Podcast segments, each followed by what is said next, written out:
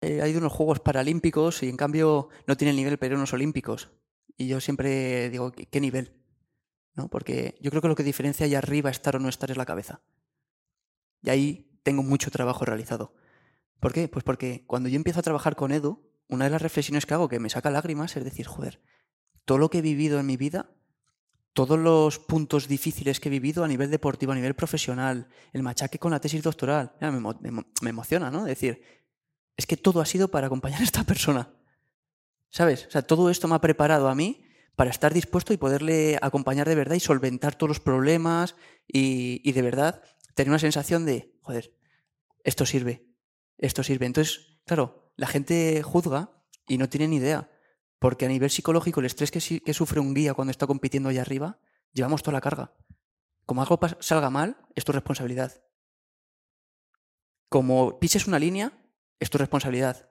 Como el deportista le pase algo, es tu responsabilidad. Como se suelte la cuerda por la que corremos, es tu responsabilidad. Entonces, claro, tú tienes que estar preparado para ello, pero no solo para ello, sino no le puedes transmitir por la cuerda nada a esa persona. Imagínate lo que siente un ciego a nivel perceptivo. Yo a Edu, cuando estoy guiándole, no le puedo transmitir ningún ápice de, se- de inseguridad por la cuerda, porque él lo percibe a la perfección. Va mucho trabajo detrás.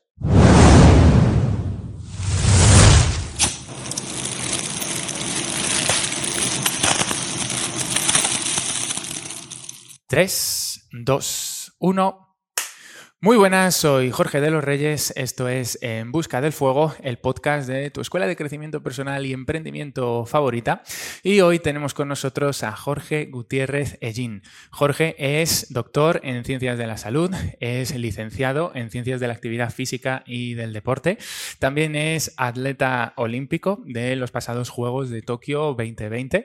Es profesor universitario en la Universidad Francisco de Vitoria y también es divulgador en materia de investigación universitaria a través del proyecto doctordeporte.es. En este episodio vamos a hablar de investigación universitaria, vamos a hablar de Juegos Olímpicos y vamos a rascar un poquito en la experiencia de Jorge para que nos cuente cómo, eh, pues como emprendedores online, pues podemos eh, dotar de más evidencia científica a todo aquello que divulgamos en redes sociales. Bienvenido, Jorge. Muchas gracias, Jorge. Bueno, Jorge, eh, como, como doctor y, eh, digamos, como divulgador, eh, creo que va a ser muy interesante una de las preguntas que siempre realizamos en este podcast, que es ¿cómo te describes? Muy buena pregunta. Al final, bueno, en primer lugar, muchísimas gracias por invitarme a mostrar un poquito nuestro trabajo de lo que aportamos eh, al mundo y a la sociedad. Creo que haces una labor espectacular, Jorge, ya no solo a nivel de divulgación, sino también intentando que avance la sociedad en todos los aspectos de emprendimiento, de sumar, de crecer, de no solamente ese producto, sino también de entender de dónde sale, que es Hmm. fundamental. Y nada, la pregunta que has lanzado pues, es una pregunta que requiere haber despertado. Sí, sí. Entonces, esta pregunta, eh, ¿quién es Jorge Gutiérrez? Pues bueno, en principio lo he reflexionado muchas veces y al final, pues en el camino que llevo, esa reflexión es, continua y Jorge Gutiérrez al final es un apasionado de la vida, eh, del deporte, del ejercicio, también mm, de pasar buenos ratos con su gente, con su familia y amante de la naturaleza. Entonces, Qué maravilla, Jorge. Pues como decía al principio, en este episodio es que podemos hablar de un montón de cosas porque como habéis podido ver y escuchar, eh, tienes un currículum eh, increíble, George, y, y creo que puede ser bastante interesante eh, comenzar pues, por cómo acabaste tú o por qué tomaste la decisión de seguir la estela en el mundo universitario, ¿no? Porque también, digamos, hay personas que a lo mejor pues, dedican- deciden irse más por el sector privado o deciden irse por el sector público, opositar y demás. Y sin embargo, tú ahora mismo estás compaginando eh, tres líneas, ¿no? Por así decirlo. Por un lado, la vertiente de profesor universitario investigador. Además, también eres Premio Nacional de Medicina del año 2018, si no 2018, recuerdo mal. 2019. Y, y también eres divulgador en, en redes sociales con Doctor Deporte. Entonces, ¿cómo, cómo has acabado? ¿Por qué decidiste, eh, además de toda esta carrera y ser atleta de alto rendimiento, eh, meterte en, en- en el mundo de la universidad? Pues mm, la verdad que yo creo que voy a empezar que cuando, cuando era joven, cuando era, bueno, joven, cuando era un niño, yo creo que si hubiera nacido en estos tiempos me habrían diagnosticado de TDAH. Soy una persona muy inquieta y al final yo creo que era un niño normal respecto a, pues al final un niño que se desarrolla en un entorno eh, tiene marcado a nivel celular fisiológicamente pues ciertas características que son innatas que al final pues forman parte de su desarrollo. ¿Qué ocurre? Que hoy en día pues esos niños a lo mejor llaman más la atención porque por de manera indirecta en el ambiente pues no cuadran con, con diferentes requerimientos de sus padres o de su entorno. En cambio yo en mi entorno lo supieron llevar muy bien y me supieron llevar bastante bien y eso pues al final ha desembocado en una persona muy inquieta que no para quieta. Hmm. Entonces puede ser un punto positivo, un punto negativo. Y por ejemplo con Susana lo hablo bastante, que tengo que ocupar todo mi tiempo. Entonces todo ese, todo ese tiempo que dura eh, cada uno de nuestros días, pues yo lo empleo de la mayor, de la, no de la mejor manera, puede que sí, pero siempre lo tengo ocupado. ¿Y cómo? Por, qué mm, ciencias de la salud?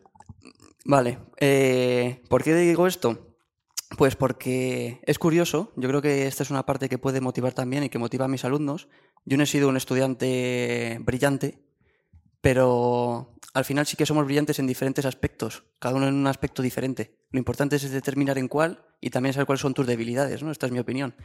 Y a partir de aquí empieza el juego, ¿no? Empezamos a mejorar, empezamos a entrenar siempre y cuando tú quieras hacerlo. Puede ser que no quieras y es totalmente lícito también. Puedes vivir en ese plano, pero si tienes ese hambre y ese despertar, pues ya puedes empezar a trabajar en, el, en ese videojuego, ¿no? Eh, entonces, a partir de aquí, pues, ¿qué ocurre? Yo paso por el instituto, por el colegio, mm, no destacaba en ninguna asignatura, bueno, sí, en deporte, siempre en educación física sacaba el 10 y en alguna asignatura pues más de naturales o de biología me fascinaba y ahí sí que conseguían sacar el máximo potencial porque no me costaba nada, pero en otras asignaturas pues obviamente un currículum normalito.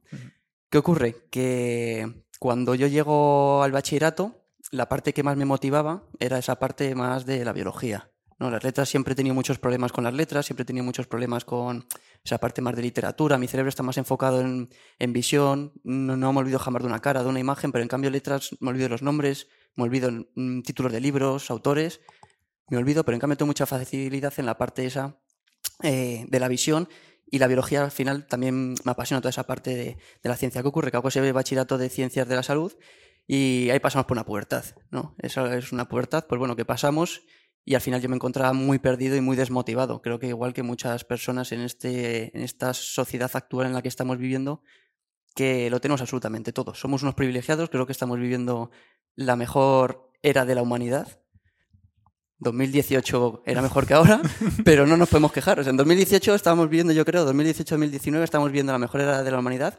Ahora también hay un estado de bienestar muy grande mm, eh, a nivel humano, porque bueno, también tenemos que ver el contexto de diferentes países, pero estamos aquí en España. En España podemos definirlo de esta manera, en mayor o menor medida, pero es un momento de plenitud máxima a nivel humano.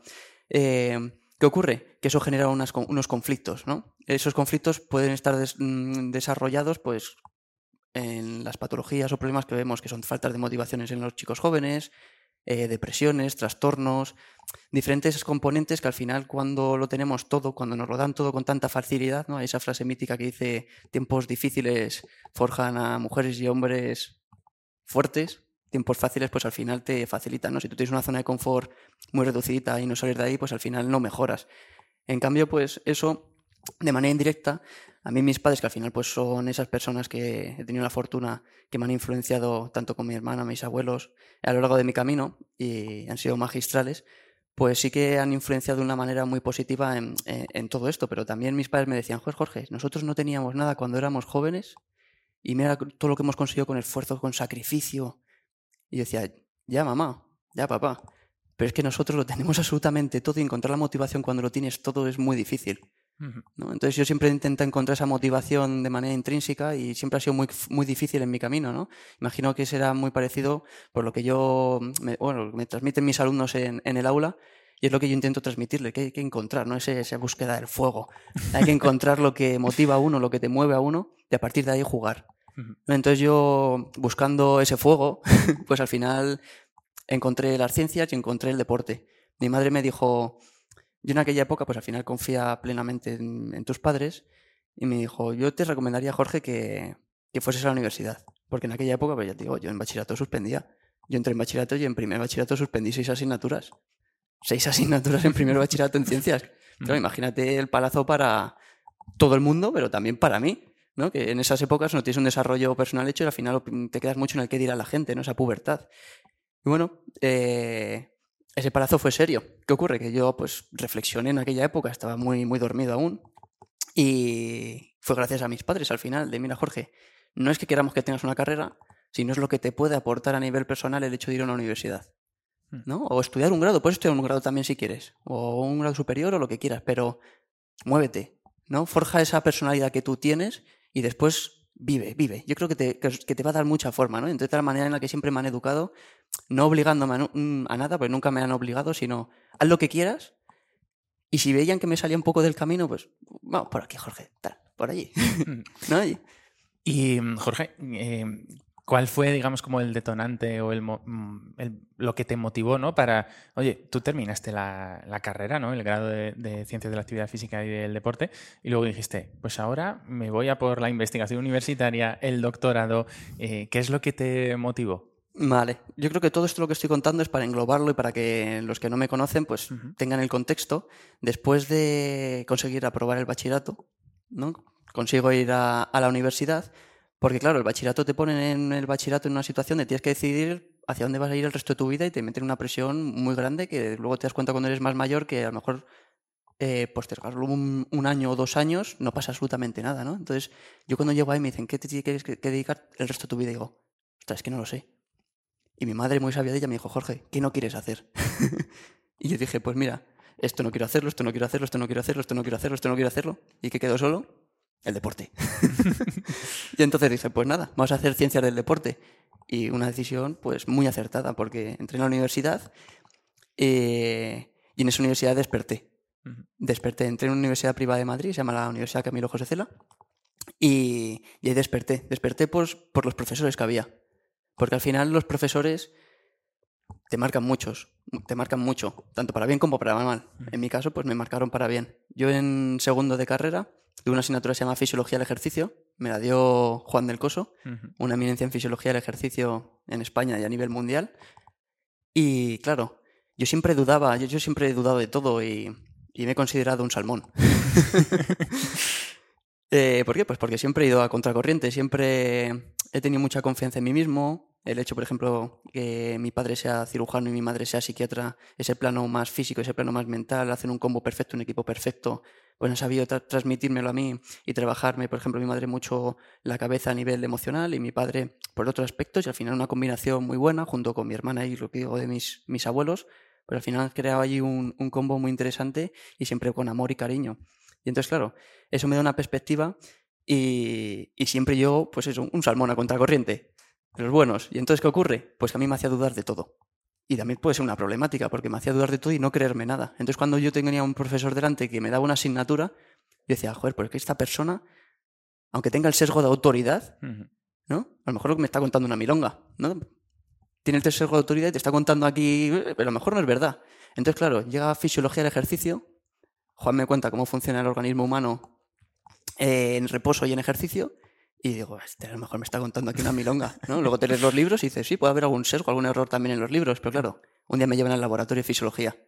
Y en el laboratorio de fisiología hay una máquina que es el analizador de gases, y esta máquina lo que te analiza es eh, la captación de oxígeno que tiene tu, organismo. ¿no? Entonces, esta captación de oxígeno se relaciona directamente con cómo tu cuerpo está funcionando a nivel metabólico para sacar energía en los diferentes procesos, por ejemplo, al movernos, al sobrevivir, a poner en funcionamiento todos tus organismos, todos tus sistemas. Y entonces, claro, esa máquina te dice en tiempo real, está validada, es un gold estándar, que es como la validación perfecta, es donde se va para comparar cuando se hace otro test, y te está diciendo en tiempo real cómo se está comportando tu organismo.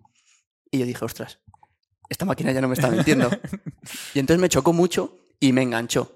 Y entonces, claro, yo ahí no sabía en qué consistía la investigación, no tenía ni idea. Y ahí estaba Juan. Juan, un profesor brillante y un investigador brillante, que es una rara avis, como yo llamo, porque normalmente son investigadores brillantes o son profesores docentes y brillantes. Pero cuando se juntan los dos es cuando ocurre la magia. Pues en Juan ocurre la magia. Porque da unas clases espectaculares.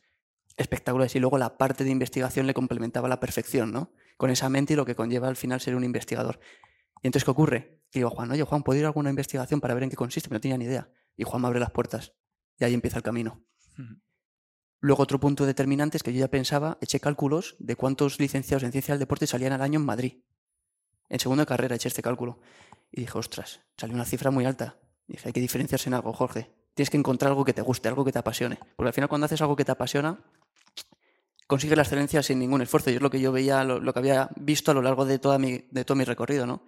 Las cosas que no me motivaban, que no me gustaban, conseguir sacar una nota mm, normalita me costaba muchísimo. Pero en cambio, en las cosas que me apasionaban y, y me motivaban, aparentemente sin ninguna bala de fuerza de voluntad conseguía sacar un rendimiento máximo, ¿no? Y entonces en este caso, pues hice en esos años ese trabajo introspectivo de determinar y encontrar cuáles eran las cosas que más me motivaban, las que menos me motivaban, las que más me gustaban, donde tenía que trabajar más porque se me daba muy mal.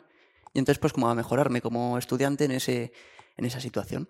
Y entonces, pues llegamos a cuarto de carrera y en cuarto de carrera, pues hago un TFG, que es una investigación investigo a mis compañeros de clase y lo que hago es cojo a mis compañeros de clase y lo que hago es investigar eh, dos métodos de entrenamiento de fuerza y entreno a cada alumno, a mi cada compañero, una pierna con cada método diferente. Y hago un TFG pues muy nutritivo y muy chulo, que a Juan le llama la atención, de una implicación, pues me motivaba y muy guay. Y a Juan le, gustó. Me puse en matrícula de honor y me dieron una beca para hacer el máster de investigación. Yo no tenía ni idea de que quería hacer la tesis y nunca lo, Mm, sí que me he visto un poco por la inercia de ir haciendo estas cosas que me gustaban, de ir aportando y de ver de dónde salía la ciencia y para qué, al final sale la sociedad y va para la sociedad, ¿no? Y el hecho, lo que estaba indicando, de ese sesgo de autoridad del profesor, de saber que los libros se escriben en ese laboratorio, ¿no? Con mis dudas, con mis cuestiones, con todo aquello que, eh, que me generaba en el aula, el hecho de poder formar parte o de dar mi granito de arena a la sociedad desde, pues mirar, vamos a avanzar en estos puntos, esto requiere de verdad eh, un estudio, ¿no? Pues eso es lo que más me enganchó y uno de los factores principales para, para investigar y tomar el camino de máster oficial de investigación, tesis doctoral y por otro lado, todo lo he compaginado con el alto rendimiento, con el rendimiento deportivo a nivel atlético, pero podemos hablar un poquito más adelante de ello si quieres. Cerramos la parte Genial, Jorge. Em, hay un tema mm, clave aquí y es que para ser investigador necesitas un objeto de investigación. Entonces, eh, ¿qué es lo que propusiste dentro de ese grupo de investigación para convertirte en, doctor en ciencias de la salud? Pues fue muy curioso porque Juan, eh, cuando me conceden la beca de investigación en el máster, me dice, Jorge, aquí no vas a ser el becario que traigas café. Aquí tú tienes que traerme en septiembre una, línea de investigación y va a ser tu línea de investigación. Y nosotros te vamos a ayudar en tu línea de investigación y aquí como trabajamos es, cada uno tiene su línea de investigación y nos ayudamos entre todos. Y así es como vamos sacando el trabajo, ¿no? Porque al final uno solo es muy difícil sacar el trabajo. ¿no? Sobre todo, pues al final en investigación es un paralelismo de todo en la vida. Y claro, menuda tesitura. En julio me puse a buscar yo líneas de investigación para estar a la altura de presentar una línea de trabajo para los futuros años. Pues me puse a buscar y pues encontré varias ideas muy interesantes. Esto fue en 2013-2014. Mm, encontré una chica que se llamaba Amy Cuddy, muy interesante porque trabajaba las posiciones de poder y de defensa con animales y yo quería extrapolarlo al deporte. Esas posiciones de poder pues son las posiciones al final que tienen estos gorilas alfa, que tienen espacios vitales muy amplios y posiciones muy expandidas. ¿no? Y eso de manera indirecta lo que les produciera testosterona con toda la eh, eh, autoconfianza que les generaba y de manera indirecta les producía, pues tenía una masa muscular más grande, etcétera, etcétera. Y en cambio el monito más reprimido que está en una esquina de, esa de esa jaula o de esa jungla, ¿no? Lo que le producía era todo lo contrario. Tenían posiciones de defensa, posiciones cerraditas, posiciones muy encogiditas y le producía mucho cortisol, que es una hormona al final pues del estrés.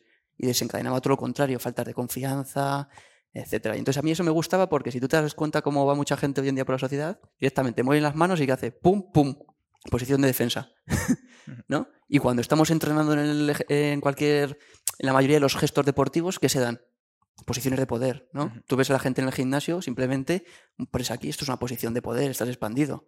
Una cargada, una arrancada, son posiciones de poder. Por ejemplo, cuando tú estás entrenando, compitiendo, los gestos deportivos no te reprimes tus movimientos, sino que intentas tener movimientos fluidos, amplios, son bonitos y te generan también poder.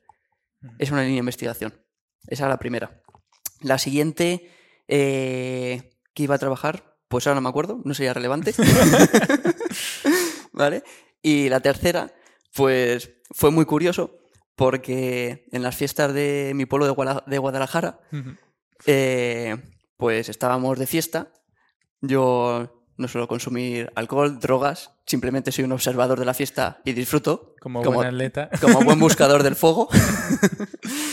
y, y nada, pues conocí a un hombre que venía de Estados Unidos y que directamente le vi que se tomaba tres pastillas con su copa.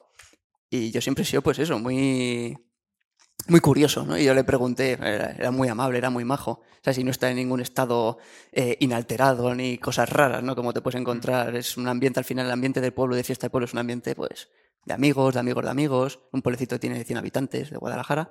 Y le pregunté, ¿qué, estás tomando? Porque yo sabía que el hombre ese, creo recordar que era farmacéutico, estaba estudiando alguna carrera relacionada con bioquímica. Y me dice, pues mira, Jorge, esto es aspirina, esto otro es cafeína y esto otro es pesinefrina. Claro, me dijo, esto es todo legal, ¿eh? Claro, porque se lo tomó, imagínate, estamos aquí con confianza, saca aquí un pastillero de estos de entrenamiento, ¡pum! Y dijo, esto es legal, ¿eh? y dije, qué curioso, y la aspirina me suena, la cafeína me suena, porque Juan justo investigaba, de, investigaba con cafeína, pero la pesinefrina no me suena. Y entonces dije, ostras, me puse a buscar esto es agosto. Me puse a buscar. Lo primero que hago, claro, si tú quieres buscar buena literatura científica, pues como busques en Google, estás perdido. Hay que buscar en base de datos eh, donde buscan los científicos, donde se publican los científicos, donde está el material relevante y de primer, y de primer orden. Entonces busqué en PubMed, que es la base de datos en este caso por excelencia a nivel de ciencias de la salud, y vi pesinefrina. Puse pesinefrina y me salían, creo recordar que eran 30 artículos en PubMed, que es una base mundial. Y puse pesinefrina y ejercicio, no salía ninguno. Y yo dije, uh, esto es muy raro. Directamente me fui a la Agencia Mundial Antidopaje, que pues es esa agencia que se encarga del control de sustancias y métodos prohibidos. Porque claro, si la sustancia está prohibida, pues ya está, se terminó el juego. ¿no? Mm. Y me meto y veo, uh, no está en la lista de sustancias prohibidas. En cambio sí que estaba la M-sinefrina, como oxilofrina, ¿no? Y dije, uy, esto qué curioso. Y me metí luego en el Monitoring Program. El Monitoring Program es el programa que tiene la agencia antidopaje, donde ponen las sustancias que requieren investigación. Y este monitor de seguimiento lo que hace es, pues ellos hacen analíticas y ven que hay patrones de sustancias nuevas que tienen los atletas. Entonces, si no hay evidencia científica, tanto para bien como para mal, la introducen ahí. Estaba ahí la sinefrina, la P-sinefrina. Entonces dije, es muy interesante porque le interesa a la Agencia Mundial Antidopaje, que justo Juan es colaborador de la Agencia Mundial Antidopaje y tiene contactos, teníamos contactos en, en aquella época y ahora a día de hoy, con la Agencia Mundial Antidopaje aquí, aquí en España. Y entonces, pues, empecé a buscar y dije, uy, esto es muy, muy interesante sobre todo las investigaciones que había a nivel de farmacología en animales, también había en humanos algunas cositas, eh, no mostraba ningún efecto secundario. Parece una sustancia de una toxicidad muy baja. En ratones lo que, y en animales lo que hacen normalmente dan unas dosis desorbitadas y no tenían mortalidad, sino que todos los efectos eran reversibles. Por lo tanto, eso ya pasaba a una parte más clínica en humanos. Mm. Había estudios con humanos y la toxicidad era baja y se relacionaba, pues al final esta sustancia es endógena también, la tenemos en el cuerpo, se produce eh, a nivel endógena, pero de manera como unas trazas muy pequeñitas. Y luego la podemos encontrar de manera natural en la naturaleza, que todo el mundo seguro que se ha cruzado con ella en la vida, pero no sabe. Esas naranjas amargas que hay en Sevilla por todos lados. Eso es el Citrus aurantium, que es de donde viene. Esta sustancia es un alcaloide que viene de las plantas y en principal de esta, de esta planta, que es el Citrus aurantium, que es la naranja amarga, donde más concentración hay es en la corteza. Y entonces, claro, es una sustancia natural y este alcaloide, pues, hago una revisión y se lo presenta a Juan en septiembre. No sabía lo que era. Le encantó, obviamente, porque encontrar una línea de investigación eh, en la que no haya nada investigado es muy difícil. Es muy difícil. Y ya no solo eso, sino también pones a funcionar, porque como es muy difícil, empiezas a investigar y empiezas a disparar al cielo con hipótesis, con ideas de investigación y fallas, que es lo que nos pasó. Pero bueno, así es como se, se empieza. Y así es como arrancó el camino del estudio de la pesinefrina, pues de manera aguda en humanos y relacionado con el deporte y no había nadie en el mundo que lo estuviera investigando en ese momento. Oye, Jorge, ¿qué, mm, qué beneficios o qué efectos tiene realmente la, la pesinefrina para nosotros? Y no sé si esto ya está comercializándose como suplemento deportivo. Pues mira, el principal problema que encontramos es que en el 2004 la Agencia Mundial Antidopaje, bueno, mm, la FDA, que es la agencia americana que se encarga de, de control de los alimentos, directamente prohíbe la efedrina, todos los suplementos deportivos que se utilizaban para pérdida de grasa llevaban efedrina. ¿Qué ocurre? Que la efedrina, con una relación química muy sencilla, sacas anfetaminas. Y entonces dijeron, uy, esto hay que cortarlo. Aparte de los efectos secundarios que producían a nivel cardiovascular por la estimulación que tenía en, esa, en esos receptores. Entonces, 2004 prohíben eh, la efedrina. ¿Y qué hacen todas las empresas de nutrición deportiva? Meten pesinefrina en los, en los suplementos deportivos, sin haber nada de investigación. Y eso es un problema muy serio, porque claro, estás vendiendo un cóctel de sustancias a la sociedad sin haber nada de investigación y encima mezclándolas, ¿no? Y entonces, pues ese es el punto de inflexión eh, que de donde parte toda esta búsqueda de qué es la pesinefrina, qué efectos tiene y demás. Entonces, hasta el 2014 no empezamos a investigarla. Son unos cuantos años después. Entonces ahí empezamos a hacer investigación relacionada con el deporte. ¿Qué empezamos a hacer investigación? Pues bueno, en un primer lugar vimos a ver si aumentaba el rendimiento deportivo cogí a mis compañeros de atletismo, velocistas, hicimos un doble ciego eh, contrabalanceado, un crossover se llama, que son los estudios experimentales al final más robustos metodológicamente porque eliminas los errores externos que pueda haber, que al final tienes que reducir error para que la, sensibilidad de la sustancia en comparación con un placebo, si hay un efecto, pues, pues se vea.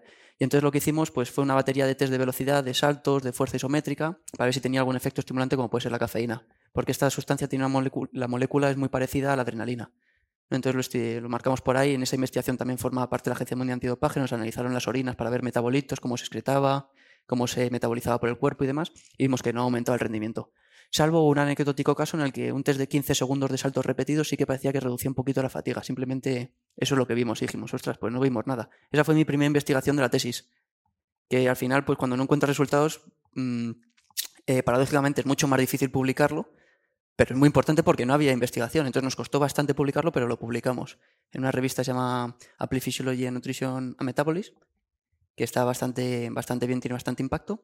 Y entonces dijimos, nada, vamos al laboratorio, nos metemos en el laboratorio, que nosotros aquí somos capaces de, capaces de aislar todo a la perfección y empezamos a hacer investigación ahí porque podemos hacer dos tipos de investigación. Una investigación en el laboratorio y otra en el campo. Unas tienen unas ventajas y otras tienen pues unas desventajas. En el campo, ¿qué hacemos? Pues que el estímulo que recibe el deportista al final es parejo a lo que hace en el ejercicio, en su mm, día a día. Cuando llevamos al laboratorio, restringimos un poco su ejercicio habitual a lo que le mandamos, pero somos capaces de aislar perfectamente todas las condiciones. En el campo no. Hmm. Entonces nos fuimos al laboratorio y dijimos, bueno, vamos a coger otra hipótesis que era que esta sustancia se vendía como un, para perder peso, para perder grasa, como una sustancia que aumenta el metabolismo basal. Y dijimos, pues mira, tenemos un analizador de gases, ese analizador de gases maravilloso, que justamente nos sirve para eh, medir esto. Entonces, pues bueno, empezamos a hacer investigaciones con el analizador de gases y la pesinefrina, y lo que vimos curiosamente es que la pesinefrina aumentaba la oxidación de grasas. Una de las hipótesis que se había visto a nivel eh, eh, molecular, se habían hecho estudios aislados, era que esta sustancia es muy selectiva con unos receptores que tienen las células, que se llaman los beta-3 adrenérgicos. Para que nos hagamos una idea, nuestras células tienen diferentes puertas y las sustancias pues pueden llevar ciertas sustancias pueden llevar diferentes llaves.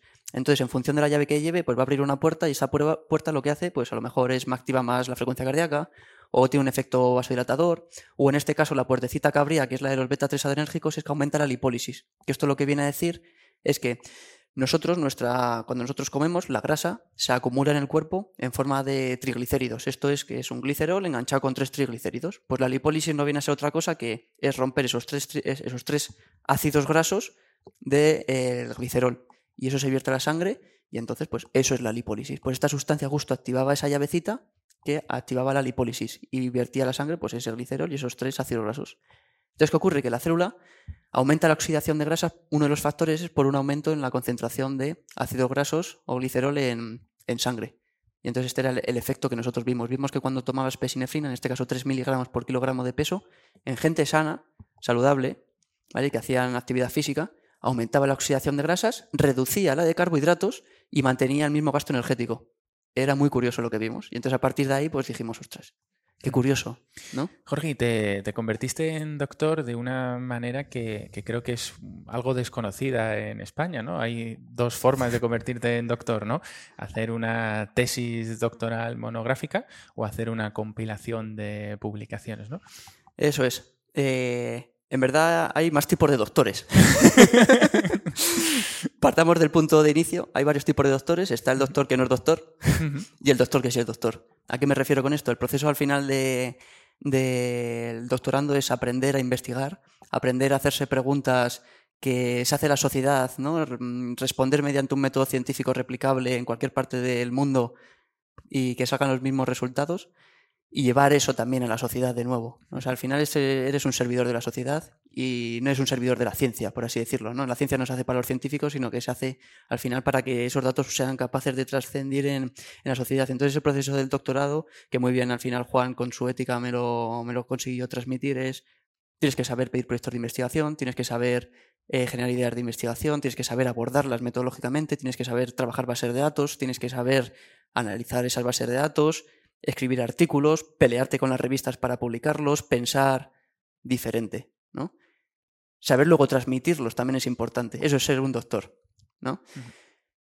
¿Compendio de artículos o la clásica tesis? Pues al final la parte del compendio de artículos, si tú quieres ser un doctor de verdad que tengas esa capacidad autónoma del trabajo y de todo lo que se te va a solicitar luego en la universidad o en cualquier centro de investigación, pues tienes que saber hacerlo. ¿no? Y entonces la mejor manera, tal y como me lo transmitió Juan, es haciendo investigación. ¿Cómo se aprende algo? Haciendo. Pues él es muy estricto, desde el primer día me lo dijo, Jorge, si quieres hacer la tesis conmigo, este es el nivel. Si no, pues mira, tienes la puerta. Y entonces, pues a mí siempre me han gustado los retos, ya te digo, siempre me considero un salmón y siempre me han gustado las cosas difíciles, los retos difíciles, y sé que cuanto más difícil es algo y más cuesta, más dulce es el fruto. Y entonces, pues adelante, Juan, a por ello. Fue durísimo el proceso de, de la tesis, porque al principio estaba yo solo en el laboratorio, yo tengo fotos en el laboratorio con un esqueleto y era mi mejor amigo del laboratorio durante dos años.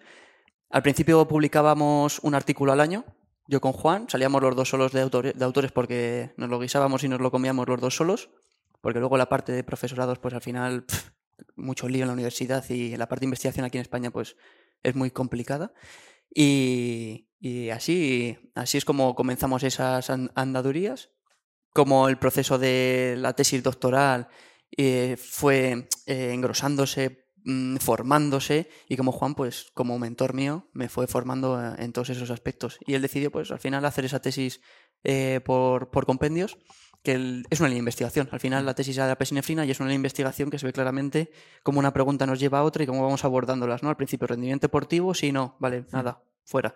Oxidación de grasas, sí, venga, pues ahora, siguiente investigación, ¿cuál es la dosis mejor para oxidar la mayor cantidad de grasas. Perfecto. Ahora, ¿esta sustancia con qué la están dando? La están dando casi siempre con cafeína. Pues investigación de pesinefrina, cafeína, placebo y pesinefrina más cafeína. Perfecto. Siguiente investigación. ¿Qué, cuál, ¿Qué duda le genera a la sociedad? Vale, pues es que hay mujeres y hombres. ¿Les afecta por igual a las mujeres y a los hombres? Pues hicimos investigaciones en mujeres y vemos que no tiene casi efecto en mujeres. ¿no? Y dijimos, ostras, qué curioso, lo estamos viendo. Estamos replicando en nuestro grupo de investigación bastantes investigaciones en mujeres y encontramos datos o más suavizados o un efecto inapreciable. ¿no? En el caso de las mujeres lo que vemos es que les aumenta la temperatura. Entonces, la pesinefrina al aumentar la temperatura directamente ya nivela las grasas, porque es un estrés. Cuando hay un estrés, las grasas al final es muy eficiente. No, cuando hay un estrés, carbohidrato. ¿Bien? Y luego pues hicimos una pequeña revisión narrativa, que al final tenemos dos tipos de revisiones, revisión más sistemática y narrativa. Narrativa al final es un experto en el campo que nos narra los datos que hay y nos transmite la información a la comunidad científica o a la sociedad. Hicimos una investigación narrativa sobre los puntos que nos encontramos y en el momento en el que estamos. Y a día de hoy pues van eso, ocho investigaciones de pesinefrina y continuará. Lo tengo. Estás, eh, Jorge, en un punto muy interesante ahora mismo de, tu carrera profesional, o al menos eh, yo personalmente como, emprendedor digital lo veo así, ¿no? Y es que em, todos cuando empezamos en el mundo del emprendimiento acabamos, eh, pues eso, fijando la mirada, ¿no? Con cómo se hace esto en Estados Unidos, que siempre lo hemos tenido con, pues eso, ¿no? Como el, estándar, ¿no? A seguir muchas veces, ¿no? Aunque ahora esa situación sabemos que, que está cambiando. Y en Estados Unidos pasa algo curioso, y es que la, una gran parte del tejido empresarial estadounidense, de startups y demás, eh, aunque este es un dato poco conocido, eh, gran parte de las empresas que hay en Estados Unidos y que todos conocemos se han desarrollado en el ámbito universitario, ya sea eh, en el MIT o en alguna universidad de, de la Ivy League. Y ahora mismo, pues estás, digamos, también en, un pasito, ¿no? Previo también a, montar un emprendimiento relacionado con la investigación en alto rendimiento. Ahora nos metemos con eso. Pero para cerrar el arco de la formación en ciencias del deporte, te quería preguntar tu opinión como, como Premio Nacional de, Medicina del Deporte y como investigador. ¿Qué opina Jorge de toda esta polémica que hay actualmente sobre una gran masa ¿no? de, de, jóvenes que, que están viendo pues que, no quieren ir a la universidad, que no le ven salidas, o incluso pues, eh, este movimiento que se ha ido generando en, los últimos dos años sobre que eh, pues, no es necesario ¿no? Em, cursar una carrera universitaria, eh, pues para dedicarte, por ejemplo, profesionalmente al, mundo de la actividad física. ¿Cuál es tu opinión con estas tendencias? Sí, no, la verdad que eh, yo a mis alumnos lo transmito, ¿no? Estamos viendo una época a nivel social en la que tú a golpe de clic en Internet tienes tanta información como podrías absorber en mil vidas. El problema es saber cuál es buena, cuál es no, cuál me sirve y ese filtrado. Eh, ¿Qué ocurre? Yo veo, por ejemplo, ahora estoy empezando a consumir bastante en redes sociales y me da un poquito de miedo lo que veo por ahí.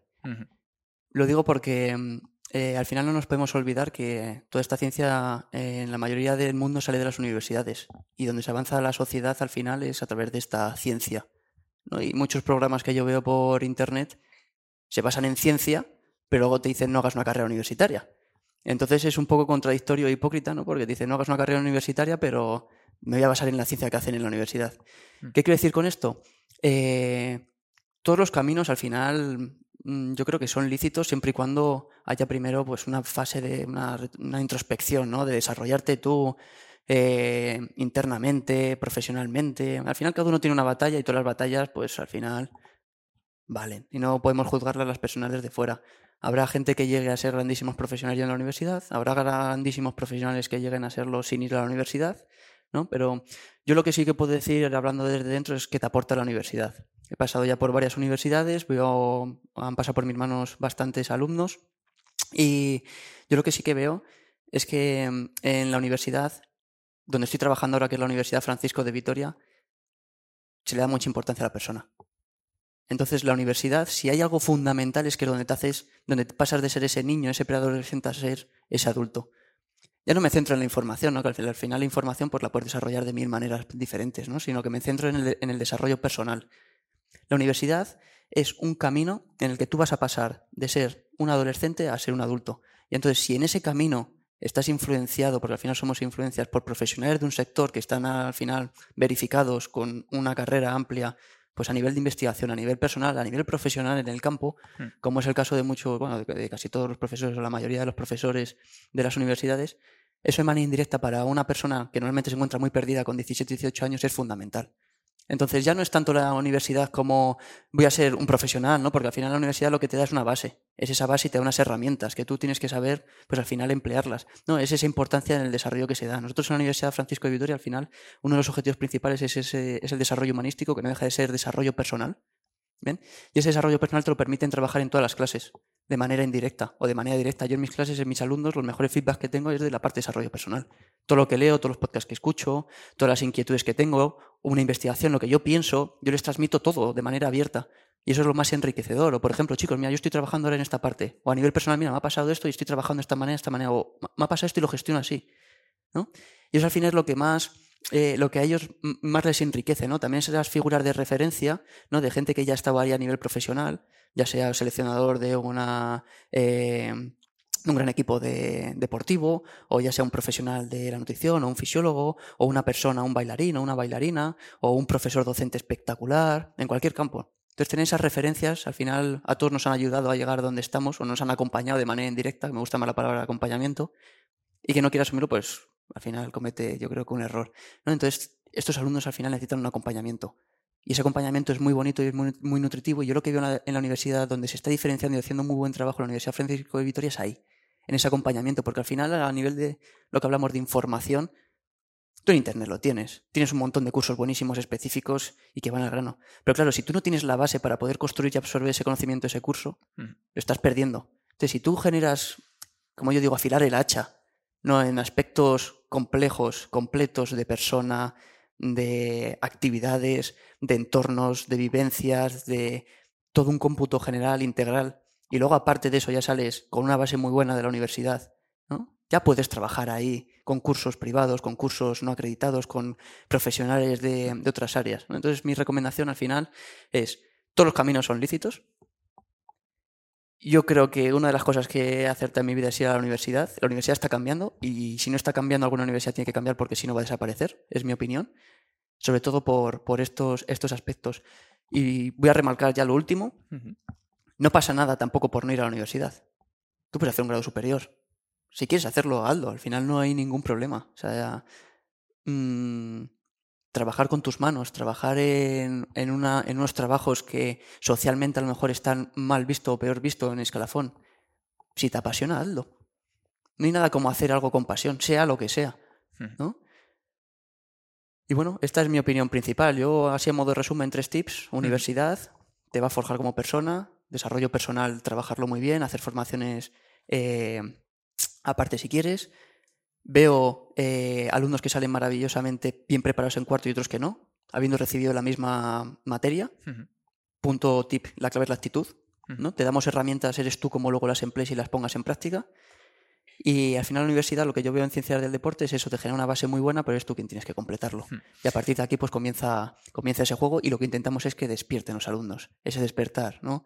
En una clase pongo muchas veces frases, trabajamos esa parte y una fundamental es como dice Teto, ¿no?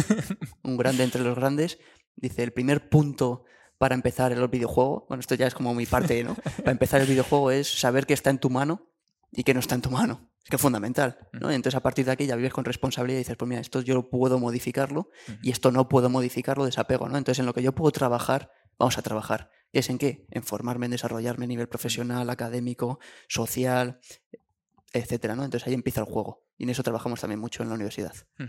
Jorge, además de esta formación personal tuya, ¿no? Por así decirlo, eh, se dice, ¿no? Como que emprendedor es aquel que encuentra un problema o una necesidad y crea un producto sencillo para solucionarlo, ¿no? Y has comentado, "Uf, todo lo que estoy viendo en redes sociales me da mucho miedo, ¿no? Entonces, en esa etiqueta que también algunos podemos ponerte, ¿no? Como emprendedor y, y- y, bueno, como intraemprendedor también, pues has creado soluciones, ¿no? Para, para estas personas que dicen, oye, pues a lo mejor me falta mucho tiempo todavía para llegar a la universidad, pero me interesa este tema, o estoy ya en la carrera y me gustaría seguir una estela pues parecida a la tuya. Eh, háblanos de esas soluciones y de ese objeto divulgador que tienes con doctordeporte.es. Pues bueno, eh, al final me he desarrollado y tengo muchos amigos como tú, Jorge, que son emprendedores y llevan pues muchos años diciéndome, Jorge, eres un egoísta. Y yo, joder. ¿Por qué digo joder? Porque tienen razón, ¿no? Lo que haces se queda en tu aula, no lo expandes más allá con el poder que tienen las redes sociales. ¿Y qué ocurre? Que pues que no he encontrado mi momento porque al final por las mañanas soy profesor e investigador, por las tardes me voy a entrenar y no he encontrado esa motivación para dar ese paso. ¿Qué ocurre? Que este, este verano pues al final hice un uso un poquito más amplio de las redes sociales y me dio bastante pánico lo que vi. Porque vi bastante gente divulgando sobre pesinefrina y en todas las divulgaciones que vi no vi ninguna que estuviera al 100% bien hecha. En todas había errores, en algún punto específico. Y luego aparte en otros campos. Y entonces dije, joder, con la buena investigación que hacemos nosotros, que es el 50% del trabajo, el siguiente 50% es que llegue de vuelta a la sociedad y no está llegando. O no está llegando, es como el teléfono esca- escacharrado, no llega al 100%. Entonces, claro, dije, joder, me veo en la necesidad social de, de estar ahí, aunque no me guste. Aparentemente, pues no me gusta estar, hacerme vídeos y, y demás, pero bueno, me va gustando poco a poco. Y entonces, pues, hablando con todos vosotros, pues surgió Doctor Deporte. Ese, ese dominio lo cogió Susana, mi acompañante Detrás de cámaras. detrás de cámaras, mi acompañante de esta maravillosa vida, y, y me lo cogió hace mucho tiempo. Pues he empezado a usarlo ahora, ¿no? Eh, ¿Por qué? Pues al final, pues esa labor social de vamos a transferir todo lo que hacemos en investigación o todo lo que sabemos de investigación de primera mano que se hace a nivel mundial y cómo se debe de hacer, pues ponerlo al alcance de cualquier persona que quiera hacerlo y, y en abierto, en este caso gratuitamente, a través de, pues, de doctordeporte.es, que es el dominio que, que tengo. Y ahí lo que estoy haciendo es escribiendo un blog. Semanalmente subo una publicación relacionada pues, con temas que trabajamos en la universidad, lo que hemos dicho hace un ratito de eh, desarrollo personal, de investigación y herramientas de docencia.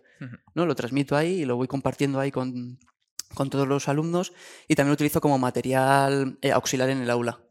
También les pongo, hago un post que también les sirva a los alumnos y a compañeros profesores para linkear ahí y que tengan un material, pues por ejemplo, cómo se busca en Google Académico, que es una herramienta muy poderosa, ¿no? Dentro de las ciencias, cuando nosotros buscamos, pues si tú tienes una pregunta, al final vas a un buscador, ¿no? Buscamos y claro, si tú buscas en Google, pues te van a salir un montón de blogs, en el blog puede escribir cualquier persona, entonces hay que enseñar también dónde buscar bien. Pues por ejemplo, Google Académico es un primer filtro, que ya sabemos que Google indexa pues trabajos académicos, ya puedes encontrar TFGs, TFMs, tesis, ¿no? Y luego pues por ejemplo también uso de PubMed, que ya es un poquito más estricto porque ya son JCRs, que son artículos indexados en revistas de, al- de alto impacto, que es como la Champion, por así decirlo, es la más alta liga. Y entonces pues enseño esas cositas. Luego también de reflexiones mías personales que yo hago, que es lo que yo siempre digo. O sea, yo lo que os transmito es lo que a mí me ha valido, lo que a mí me ha servido y es mi mapa, que se lo digo a los alumnos de clase el primer día. Os lo voy a transmitir, pero como intentéis copiar lo que yo hago, estáis. Muy errados porque vais a pegar un leñazo espectacular. Además, Jorge, los investigadores tenemos, ¿no? Yo también estuve algunos años en investigación universitaria, una red social, ¿no? Que también Ah, usas sí. bastante. Sí, bueno, en verdad ahora mismo estoy en todos los lados. O sea, si me quieres buscar, me buscas. Porque Gracias a Jorge en TikTok. en LinkedIn también subo, soy bastante activo en LinkedIn. Eh, ResearchGate es esa red social que dice Jorge, pues igual que hay un Facebook para cualquier cosa, tenemos una red social los científicos y también cualquier persona se puede hacer un perfil que es ResearchGate donde estamos conectados todos y en vez de subir fotos, lo que se hace es cuando se hace una publicación directamente la absorbe y se sube en tu perfil. Y entonces cuando se van actualizando nuevas publicaciones van saliendo ahí en el, en el feed. Entonces, ¿qué ocurre? Pues que tú como alumno también te puedes hacer un perfil ahí, puedes escribir y contactar con los profesores, con los investigadores para que te manden sus investigaciones o si quieres ir a otro centro puedes hablar con ellos, hay ofertas de trabajo en otras universidades. Es una plataforma muy interesante. El LinkedIn para investigadores. ¿no? ResearchGate. Em, Jorge, bueno, eh, podíamos ahora mismo decir, oye, pues eh, hasta aquí la entrevista, ya hemos terminado, Jorge investigador, un crack, premio nacional, pero tenemos la mesa llena de cosas de una experiencia muy bonita que, que tuviste y es que eh, has compaginado toda esta actividad eh, como emprendedor y esta actividad como investigador y doctor en ciencias de la salud con ser atleta de alto rendimiento, pero no solo eso, sino que además te, acabaste en los Juegos de, de Tokio, en los Juegos Olímpicos. ¿Cómo acabaste ahí? ¿Qué nos puedes contar de la experiencia? Pues la verdad que me motiva. me motiva, me emociona. Es- fue espectacular. Yo siempre había una cosa en mi vida que, que no ha cambiado ni que va a cambiar con los años, que es el deporte. Mm, siempre he hecho deporte, siempre he hecho ejercicio, nunca he estado quieto. Y el que más me gusta es el atletismo. Al final es el que más me ha dado a nivel personal, que me lo ha dado todo.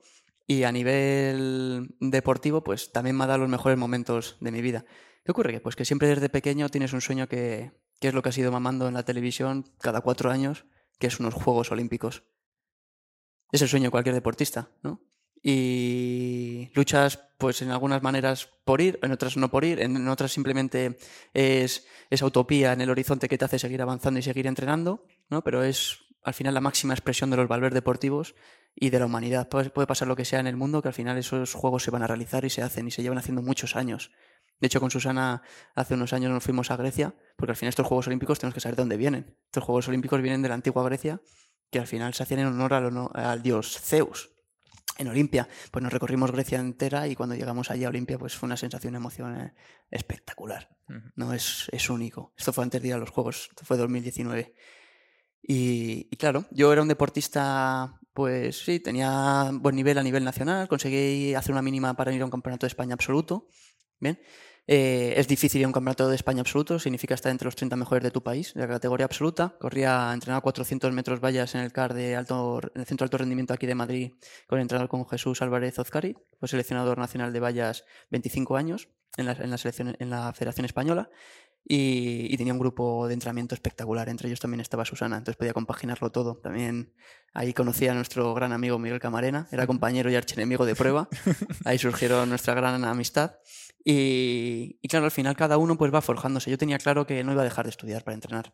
Y siempre lo he compaginado mis estudios con los entrenamientos. ¿Qué ocurre? Pues que al final si tú quieres rendir deportivamente, tienes que comer, dormir y entrenar. En el momento que hagas más, tu rendimiento baja. Entonces, ¿qué ocurre? Pues el periodo de tesis doctoral fue muy duro anímicamente, muchas horas de trabajo, mucho estrés psicológico. No dejé de entrenar ni un solo día, un error, porque mi rendimiento seguía bajando. Lo pasé fatal psicológicamente en esa época en la que yo competía de manera individual. Y... Pero seguí. Tenía buen ritmo, tenía buena- un, buen rendimiento, pero mi carrera deportiva como que se había aplanado. ¿Qué ocurre? Que en ese momento se cruza en mi vida una persona que se llama Eduardo Cedanovas y es un atleta con discapacidad visual, ciego, que claro, necesita un guía para correr. Y entonces a mí me presenta esta oportunidad Guillermo Rojo, que es un grandísimo amigo mío, que es guía del actual eh, campeón paralímpico eh, Gerard Descárrega, otro grandísimo deportista, y me dice, hay un chico que se está quedando, que está perdiendo muchísima visión, se ha salido en varias carreras, necesita guía ya, no puede correr solo.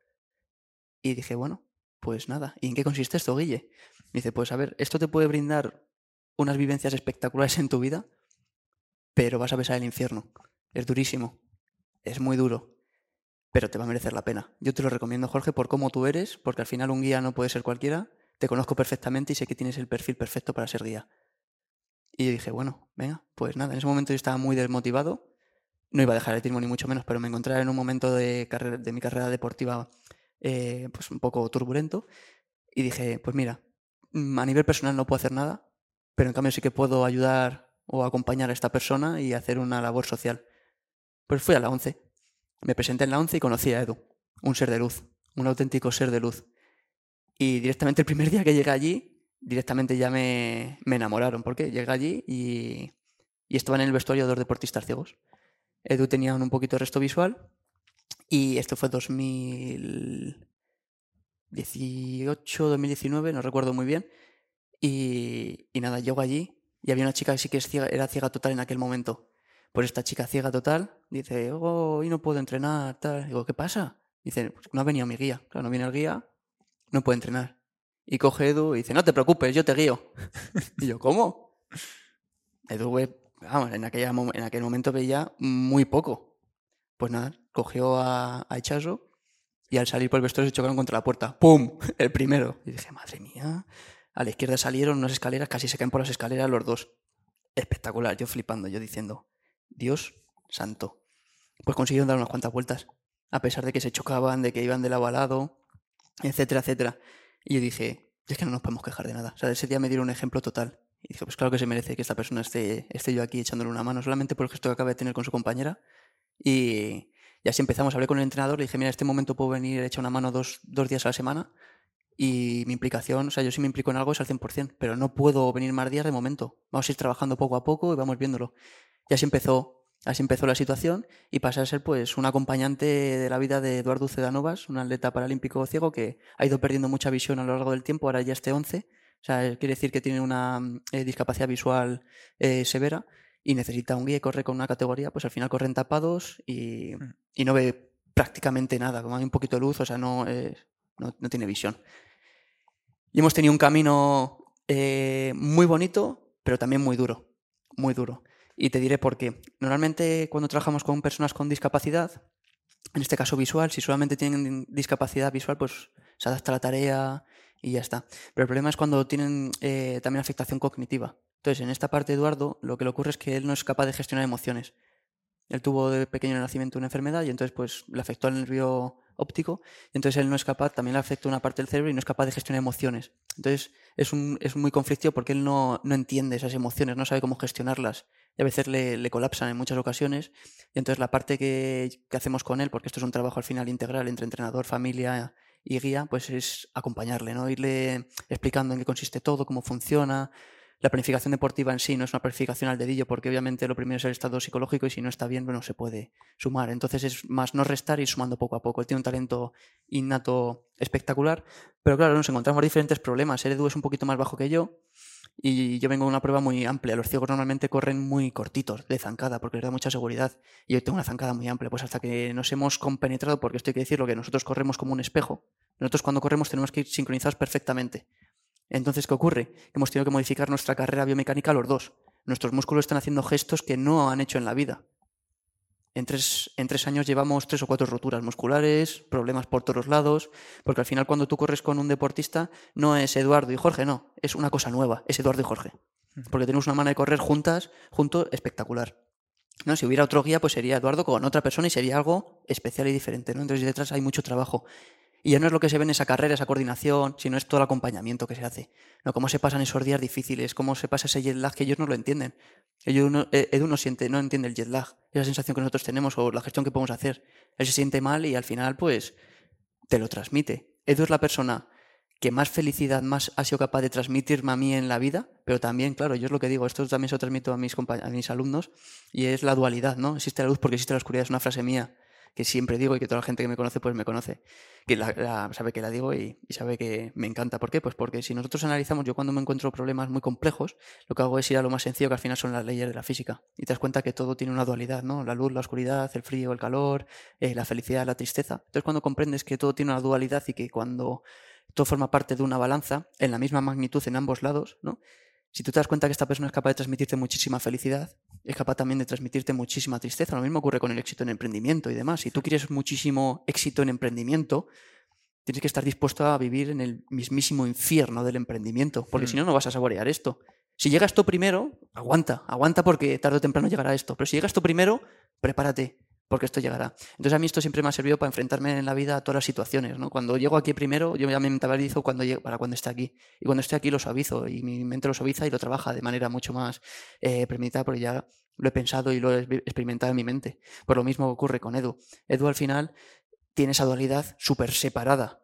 Es capaz de transmitirte una felicidad espectacular, los momentos más espectaculares que puedas imaginarte, pero claro, cuando está aquí abajo es un dementor. Arrasa con todo. Mm. Y él es consciente. Él es consciente y me lo dice Jorge, oye, estoy así, no. Y pues vamos trabajando en esa línea. Entonces lo que digo, al final este camino del acompañamiento con Edu es un camino en el que la parte más dura es el acompañamiento. Correr más rápido que él es lo más fácil, porque los guías tenemos que correr más rápido que él porque les vamos hablando, vamos corriendo por fuera, corremos más metros, pero lo realmente difícil es el acompañamiento que, que se realiza. Por ejemplo, para diferentes competiciones estamos siete días juntos, 24 horas, eh, desayunos, hay que leer todos los desayunos, poner desayuno, quitar desayuno, cena, eh, comida, 24 horas, entonces satura, satura mucho, aunque sea una maravillosa persona, un ser de luz que es espectacular. Ahora hablaremos de discapacidad, pero quieras o no también necesitas tu tiempo, tu espacio, y es complicado. ¿Qué ocurre? Que aquí hay un punto que yo quiero reforzar, yo reflexiono un, montón, llamarlo meditación, llamarlo como queréis, pero al final es algo interno, ¿no? Esa parte introspectiva. Y hay gente que dice, hay de unos Juegos Paralímpicos y en cambio no tiene el nivel pero unos Olímpicos. Y yo siempre digo, ¿qué nivel?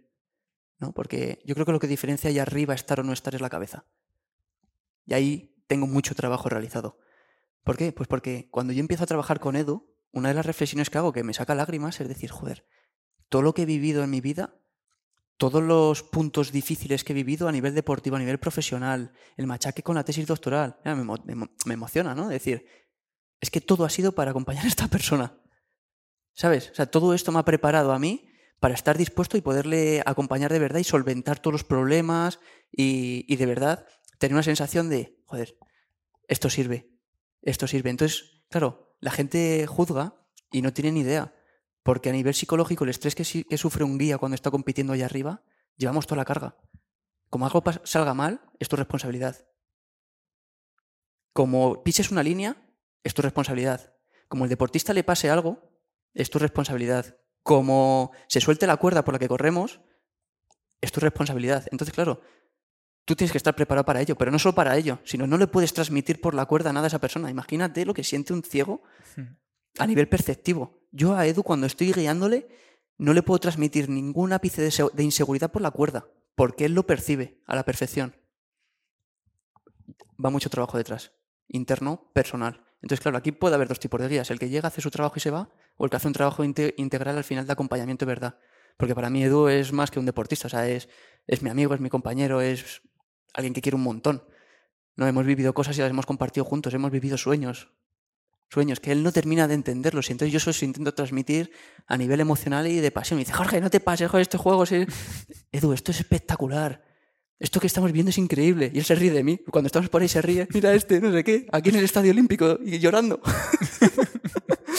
sí, sí. Y, y eso, es un camino precioso, es durísimo, porque al final que pongas tu salud psicológica y, bueno, mental y física al em, límite, pues e, es, muy duro, pero es, muy nutritivo.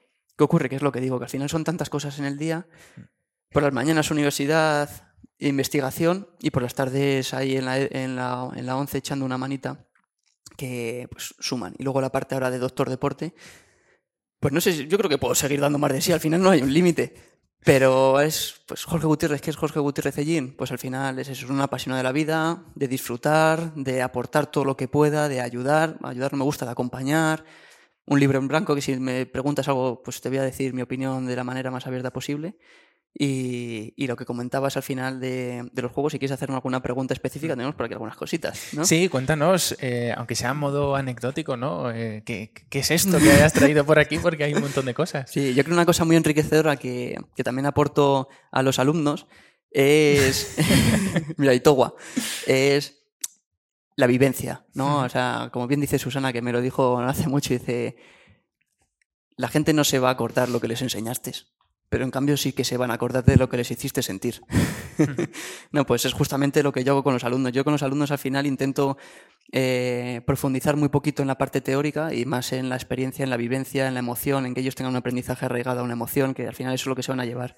Y mis alumnos, cuando yo me cruzo con ellos a lo largo de los años, pues se quedan con, oye Jorge, es que nunca han dado clase como me la diste tú. Digo, ¿y eso? dice, pues porque te daba igual la nota de manera indirecta, lo que quería era que aprendiésemos y que sintiésemos. ¿No? Y yo digo, joder, qué bueno, pero al final es, es el objetivo, ¿no? Mm. Pues aquí esto es un poquito igual. Esto es uno de los mejores momentos de mi vida, junto pues con viajes con Susana, con momentos con amigos, con familia. Y a nivel deportivo, pues una de las cosas fue la mínima para el Campeonato de España absoluto, que para mí fue una batalla junto con la tesis doctoral. Al final cada uno tiene su batalla y su recorrido. Y, este es otro que es pues formar parte de la máxima expresión de los valores deportivos, que es acudir a unos Juegos, en este caso son paralímpicos, pero entran dentro del plano olímpico y paralímpico y del movimiento, que al final es la máxima expresión de los valores deportivos.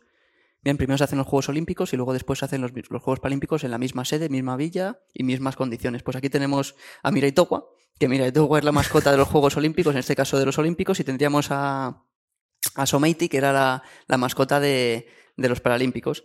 Y bueno, pues en principio eh, nosotros no hicimos la marca para ir a los Juegos, porque, bueno, hicimos una marca, la europea, bueno, la Federación Internacional, esto hay que decirlo, la Federación Internacional tiene una marca, ¿bien?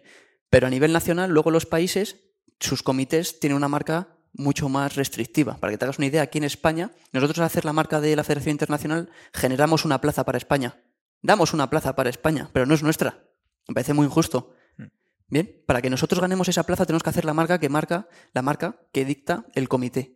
Y hacer esa marca supone conseguir medalla en los juegos. No sé si me explico. Bien, entonces, ¿qué ocurre? Que nosotros nos acercamos muchísimo a esa marca. Y de hecho, no solo eso, sino que quedamos medallistas continentales en Europa, en Polonia. Quedamos terceros. Es la comida del gato. no sé si habéis visto por aquí a Tokio a Roma, no sé si han pasado por aquí.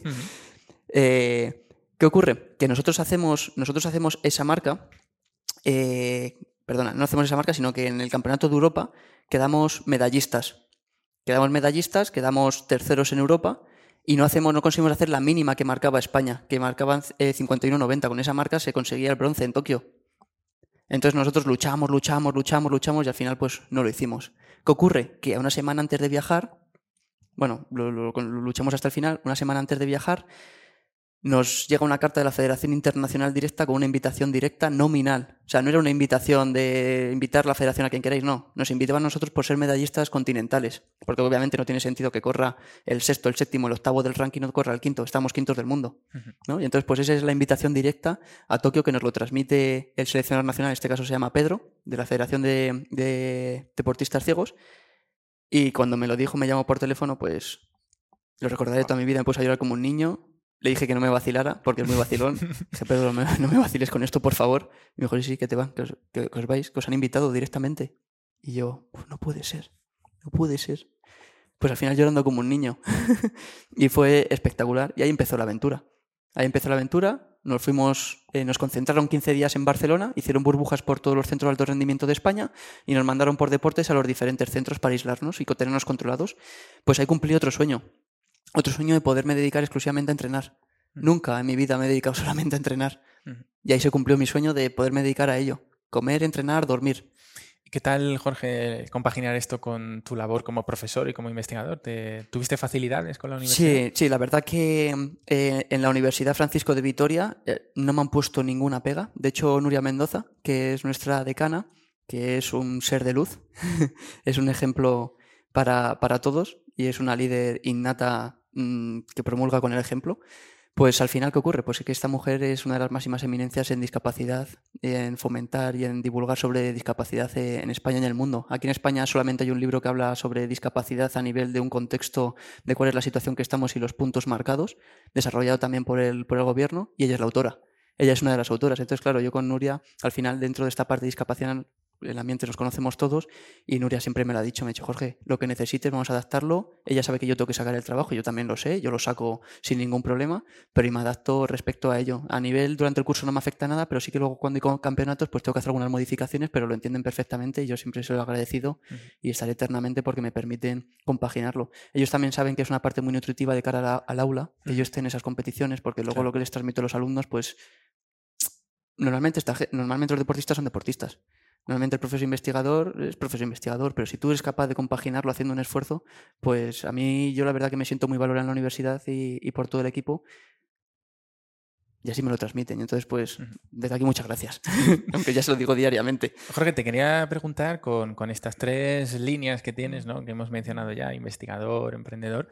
eh, háblanos de tres personas o tres mentores y tres libros que hayan marcado un antes y un después que- en, en tu vida, que te hayan ayudado en, en este camino ¿no? a, a preparar y amueblar esa cabeza tan, tan necesaria para afrontar todos estos desafíos. Ostras, para la gente que no lo sepa, esto no lo tenemos preparado, ¿eh? esto es improvisación pura y dura, tenías que haber dicho al principio.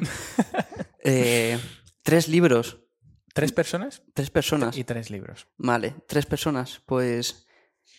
Eh, a ver, a, a nivel personal podría hablar de diferentes figuras, pero es que no las conozco. Por ejemplo, Elon Musk en ciertos aspectos me parece una persona disruptiva en, en todo lo que hace. Luego, pues al final lees, lees cosas y ves diferentes perfiles y opiniones de, pues esta persona se le va la olla o esta persona tal. Pero creo que me parece ejemplar cómo, cómo emplea los recursos y cómo también es capaz de, de ir modificando y, y- y creando. ¿no? Pese a las críticas que tiene, eh, esta persona inteligentemente lo que hace es pues coger trabajos o ideas ya generadas de investigación y las pone en práctica, ¿no? Y, y rompe con los límites. Pues hay que llegar a tal sitio y error, error, error, error, acierto. O por ejemplo el hecho que tenga empresas abiertas con patentes abiertas, como pueden ser los motores, como pueden ser, por ejemplo, en temas de renovables. Me parece un perfil que está cambiando el mundo y, y una de esas personas que marcan, como también pues otra figura importante, yo diría Tesla. Tesla al final yo lío bastante de Tesla y es un- una persona que, joder, ojalá pudiera saber todo lo que creó. ¿No? Y que tienen por ahí aparentemente pues silenciado. ¿no? Ujú. Es una de las personas que todos, casi todos los inventos que tenemos hoy en día pues, pues están por aquí. Al final son figuras de, de ciencia, son figuras deportivas, pues como puede ser pues, Usain Bolt o cualquier deportista. Al final no tengo una figura como tal, sino que yo cojo un saltador de altura, pértiga, jabalina y son expresiones, son espectaculares todo. O sea que no tenía una figura, eh, no soy uno el típico que tiene en su carpeta un deportista, ¿no? Yo disfruto con todos y al final con, con casi todas las personas me parecen que tienen cosas espectaculares. ¿no? Entonces, entonces pues podría sacar figuras que me han motivado pues, en la parte de investigación, en la parte deportiva, en la parte personal, pues influencias al final, pues tus padres, tus abuelos, no tu, tu entorno al final que, que es el ejemplo que, que sigues. ¿Te vale? ¿Y esos tres libros? Buenísima pregunta. Eh, tres libros. Mira, vas a hacer una cosa. Te voy a decir un libro de fisiología, Vale, uno más narración literaria vale. y el otro no sé. ¿Vale? Pues mira, por ejemplo, en fisiología, el libro que, que a mí me ha nutrido durante el comienzo de mi carrera a nivel de fisiología del ejercicio de fisiólogo es un libro que es una auténtica joya que recomiendo también para los alumnos. Se llama Fisiología del ejercicio de Wilmore y Costil. Y es un ejercicio, es un libro que está escrito para niños casi. Es un libro que lo entiendes perfectamente. Hay que decir que la última versión ya está un poco desactualizada, pero para lo que es la base te sirve perfectamente. Coge con pinzas las últimas citas y ciertas cosas que digan tajantemente, ¿vale? Pero es un libro que es una auténtica joya. A nivel narrativo, eh, a nivel narrativo te diría que El nombre del viento de Patrick Rothfuss. Es un libro que me lo he leído cuatro o cinco veces, yo creo, y me lo seguiré leyendo. Es un libro que, que me encanta, me identifico en bastantes personajes en ciertos aspectos. Es una vida al final de un salmón. Este chaval es un salmón que va a contracorriente y entonces pues le van ocurriendo cosas, es un mundo también fantástico y también aparece algún profesor por ahí por el camino que dice cosas muy interesantes y entonces pues me hace pasar unos momentos fantásticos a nivel mental, ¿no? Porque al final la lectura es lo que tiene, que tú te lo que generas en tu mente y que cada persona un libro pues lo, lo experimente de diferente manera. Ese libro es, es una auténtica joya. Y a nivel de un paper, vale, pues a lo mejor un artículo. Yo creo que el mejor artículo que he leído es uno que hablaban sobre la de polipil, ¿no? Hubo, una, hubo un momento en el que las farmacéuticas intentaron sacar una, una píldora que simulase los efectos del ejercicio físico. Y entonces, hubo un grupo de investigación buenísimo, creo que este- recordar que está liderado por Alejandro Lucía, que es una eminencia investigadora aquí en España, pero a nivel mundial, y lo que hizo fue una revisión bibliográfica extensa sobre los efectos que producía el ejercicio físico a nivel fisiológico. Y es un artículo en el que te dice, la verdadera polipil, la verdadera polipíldora es el ejercicio. Y entonces te muestran todos los efectos que hace el ejercicio, que a día ya se sabe que el ejercicio físico, al final, pues bien prescrito, es la mejor medicina para todo, para prevenir y en muchos casos para curar. Al final esa parte de la medicina es cuando ya está el problema tan avanzado, vamos a poner ese parche, ¿no? Pero si no modificas esos hábitos al final va a volver a, a incurrir. ¿no? Entonces Eh, ¿Te valen estos tres? Sí, sí, me parece una maravilla, Jorge. Muchísimas gracias. Difícil, ¿eh? Así pensar tan rápido. Pues te iba a decir, hasta aquí la- las preguntas fáciles, ya por concluir. eh, Te voy a enseñar esto, ¿eh? Sí, sí. ¿Qué tenemos por aquí? Enséñalo si quieres. Sí, yo creo que esto va a ser muy enriquecedor para, para la gente. Esto que tenemos aquí es casi lo más importante de, de la Villa Olímpica o de los Juegos, porque esto que tenemos es la acreditación. Cuando llegas es como un tu DNI, esto tienes que llevarlo colgado todo el día porque allí los japoneses todo funcionaba con, con las acreditaciones y con reconocimiento facial, tienes que llevarlo. Y esto que veis colgado por aquí, pues bueno, esto es lo que te permite hidratarte. Esto estaba lleno de máquinas, la Villa eh, Olímpica y Paralímpica, y esto es un chip que lo pasabas por las máquinas y te escupían agua, botella, de lo que quisieras. Y el resto que veis por aquí, pues para la gente que no lo sepa, en los campeonatos mundiales o en este caso en los juegos, cada país tiene un pin.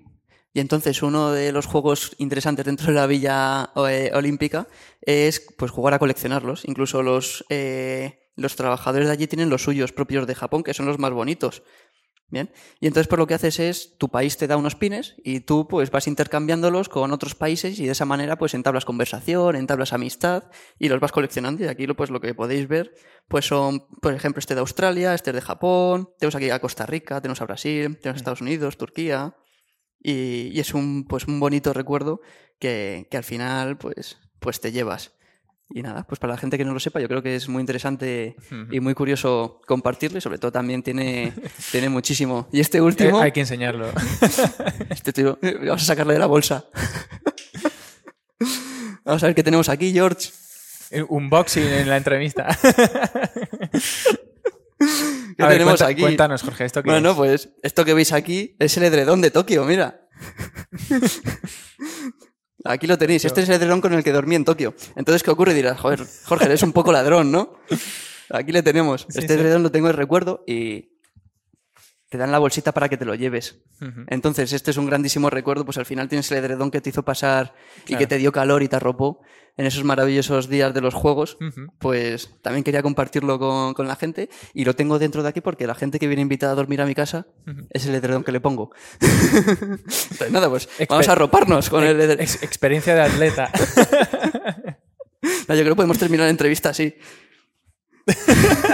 Solo nos falta por aquí el gato que está por aquí corriendo. Sí, sí, que nos saca la, la zarpita por aquí.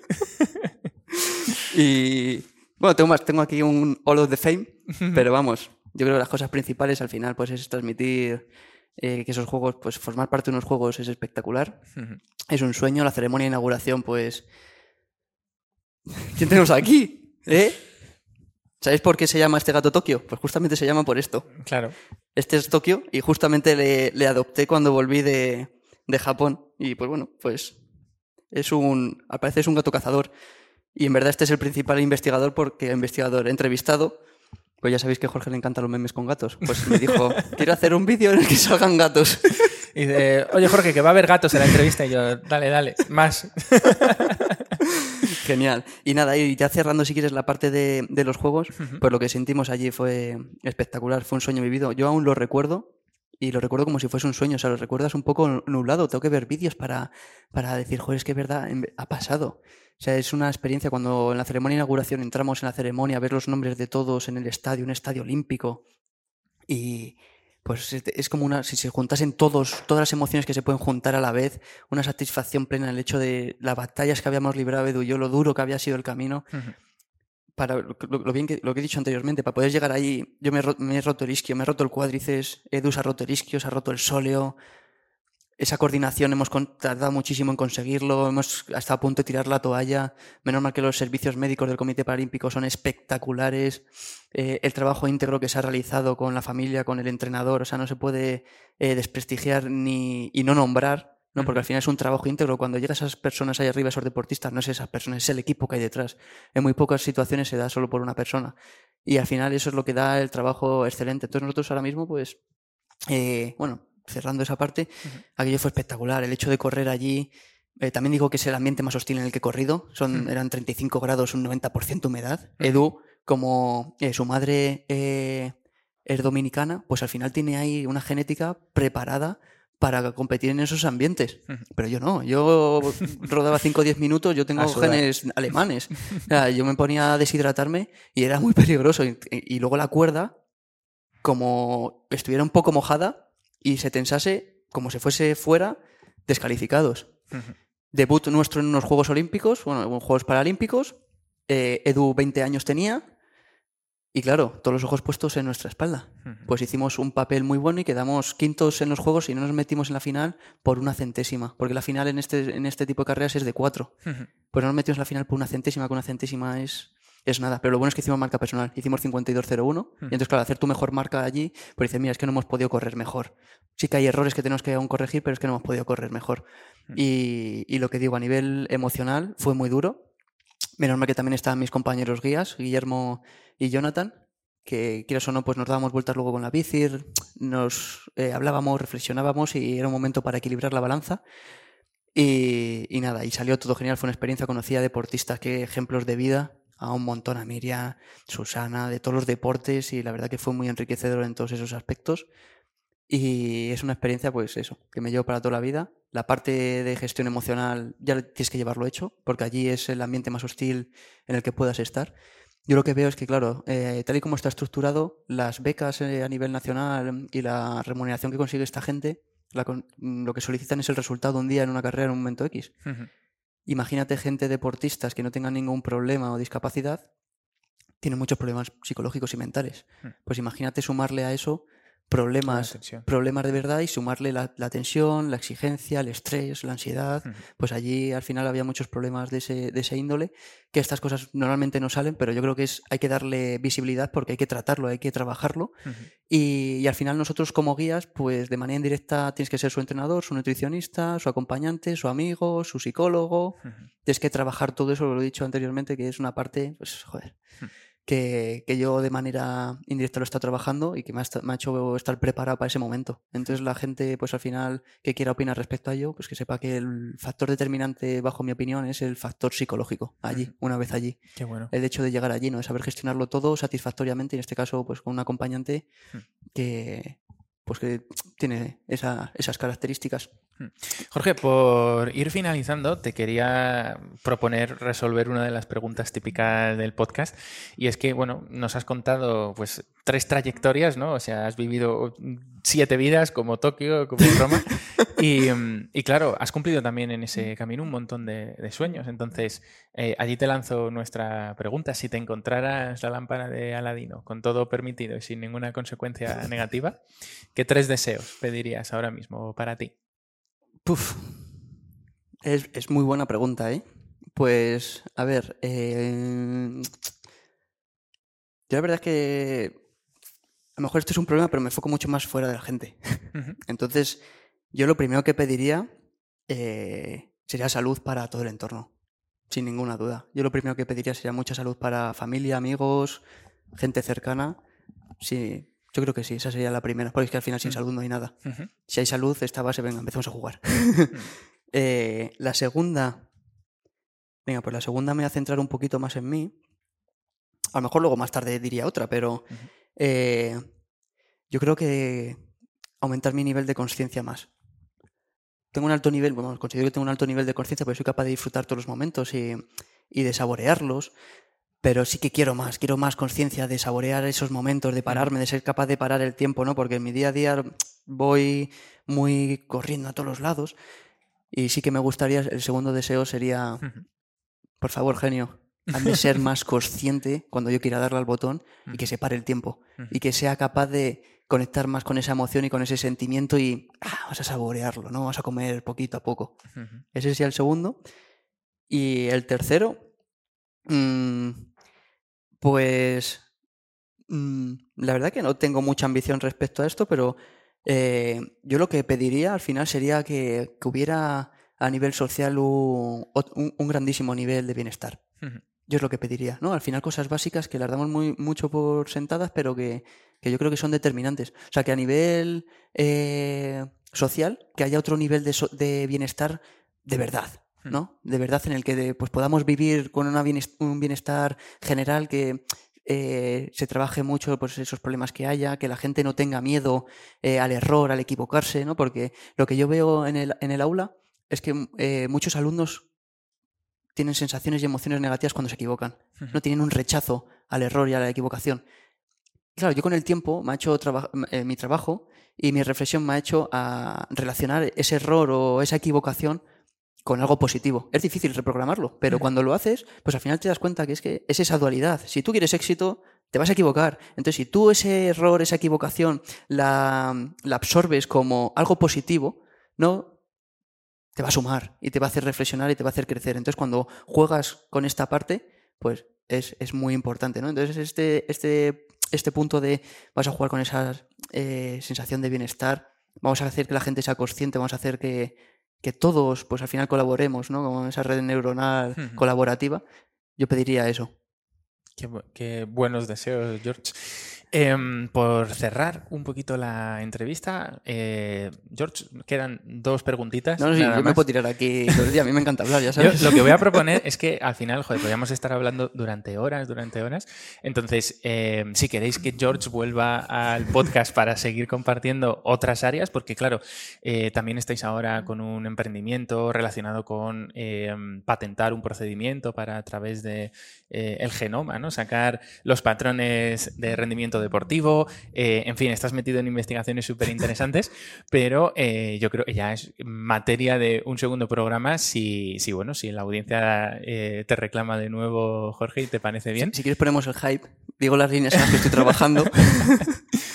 Sí, la línea de genética la lleva David Varillas, él es el experto y yo soy un soldado de primera línea. Yo le ayudo aquí y estoy abierto a aprender, estoy aprendiendo un montón con él. Él está cambiando el paradigma en genética, porque al principio se estudia un gen y se ve cómo se expresa. Luego se estudiaban diferentes genes con sus polimorfismos, pues que son las variaciones que se generan en el, genoma con las diferentes expresiones, que esto lo que hace es que al final ese organismo genera de variación en la adaptación del medio. Y ya le hemos pedido un proyecto para medir el genoma completo humano que es algo mucho más complejo, y hacer un machine learning con una inteligencia artificial y, evaluar ahí. Estamos en esa línea, pero esa línea es de David. Yo puedo hablar algo, pero es de David. Él tiene patentes hechas, la empresa, están trabajando en ello. Y podemos hablar bastante de ello. Luego, de líneas de investigación que no lo hemos hablado, trabajamos mucho con alcaloides, que son al final eh, metabolitos, que sintetizan las plantas a través de aminoácidos, como puede ser la cafeína, eh, la pesinefrina. Sabemos que está el Instituto Australiano de Ciencias del Deporte, que tiene una lista de eh, sustancias ergogénicas con una evidencia A, B, C, D o E en función de eh, lo que dice la ciencia, pues trabajamos con las sustancias evidencia A como pueden ser creatina, betalanina, eh, ¿qué más sustancias? Cafeína, Mm, eh, zumo de remolacha. Trabajamos con esas, con esas sustancias también para evaluar pues, seguridad y también rendimientos deportivos, oxidación de sustratos energéticos. En la actualidad también estamos eh, moviendo todas las investigaciones que se han hecho con un tipo de, de, muestra masculina, estamos haciendo con muestra femenina, porque lo que vemos es que la ciencia a día de hoy el 90% de la ciencia describe al hombre y es un grave problema y entonces estamos haciendo eh, investigación en la que estamos replicando los protocolos en mujeres. Este esta problemática no es más que el propio ciclo menstrual de la mujer, que lo que ocurre es que dificulta mucho la estandarización en las pruebas. Entonces, cuando se coge investigaciones con una complejidad eh, metodológica, normalmente pues, se cogen hombres que son muy llanos a nivel hormonal y la investigación es muy fácil replicarla. En cambio, cuando trabajamos con las mujeres, un periodo de investigación que puede ser seis meses se multiplica por dos o por tres estamos viendo por mucha dificultad en eso y al final ese es el principal problema por el que no se ha hecho, pero estamos trabajando en ello poco a poco. Vamos a tener capítulo 2 y capítulo 3 y 4 y 5 con, con, Jorge.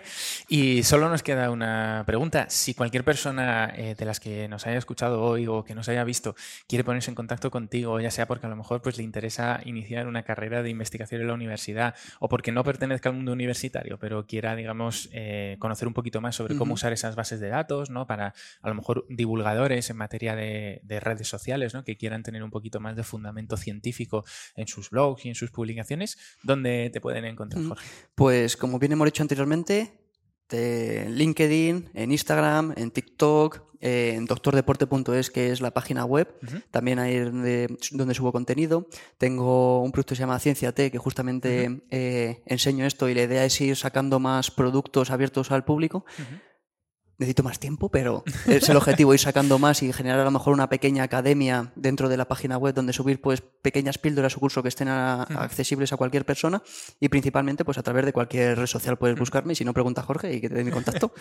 y me queda dejarte una invitación, Jorge, y es que mm, lances una invitación a una persona que, te gustaría que entrevistáramos en este podcast. Ostras, esa también es buena. ¿De qué campo? ¿A quién te gustaría ver? Te lo voy a poner difícil, ¿eh? Mm. A Rafael Nadal. Vale, bueno, pues invitado está Rafael Nadal. Veremos a ver Rafa si Nadal. lo conseguimos.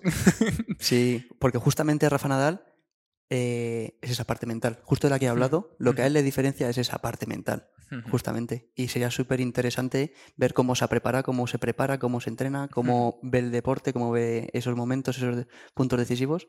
Vamos, si le traes, Rafa Nadal y Tony Nadal también. efectivamente, si, si le traes quiero estar ahí sentado, ¿eh? estarás, Jorge, estarás. Nos vemos en el próximo episodio y recordad, tenéis toda la información sobre Jorge, sobre Ciencia T, su contacto y demás en la descripción. Y lo dicho, si queréis ver un capítulo 2 o capítulo 3 con Jorge, os esperamos en comentarios. Estaré encantado. Muchas Muchísi- gracias. Muchísimas gracias. muchísimas gracias a vosotros por, por escucharnos. Y nada, seguimos avanzando. Hasta pronto. Un abrazo fuerte. Chao, chao.